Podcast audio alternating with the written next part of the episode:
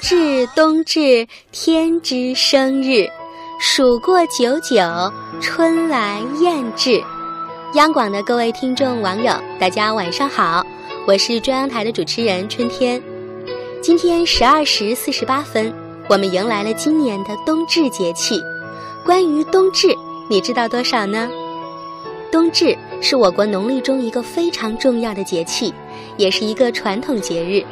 至今仍有不少地方有过冬至节的习俗。冬至俗称冬节、长至节、亚岁等。早在两千五百多年前的春秋时代，我国已经用土圭观测太阳，测定出冬至来了。它是二十四节气中最早定制出的一个，时间在每年的阳历十二月二十二日或者二十三日之间。冬至是北半球全年中白天最短、黑夜最长的一天。过了冬至，白天就会一天天变长。古人对冬至的说法是：阴极之至，阳气始生，日南至，日短之至，日影长之至，故曰冬至。冬至过后，各地气候都进入一个最寒冷的阶段，也就是人们常说的禁酒。我国民间有“冷在三九，热在三伏”的说法。说了这么多，可是你知道冬至节是怎么来的吗？冬至过节源于汉代，盛于唐宋，相沿至今。清嘉录甚至有“冬至大如年”之说。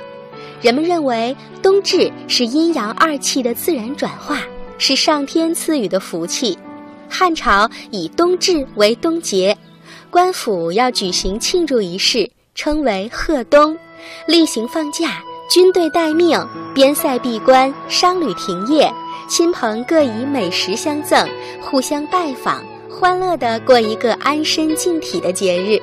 这说明古人对冬至十分重视，而现在一些地方仍然保留着过冬至节的习俗。庆祝佳节，美食自然是少不了的。经过数千年的发展，冬至也形成了独特的节令饮食文化。比如，北方地区有冬至宰羊、吃饺子、吃馄饨的习俗；南方地区在这一天则有吃冬至米团、冬至长线面的习惯。除此之外，各个地区在冬至这一天还有祭天祭祖的习俗，以祈福来年风调雨顺、家和万事兴。冬至阳生，春又来。古时冬至也寓意为新生命的开始，所以在这里祝大家节日快乐、平安如意，记得吃饺子哟。晚安。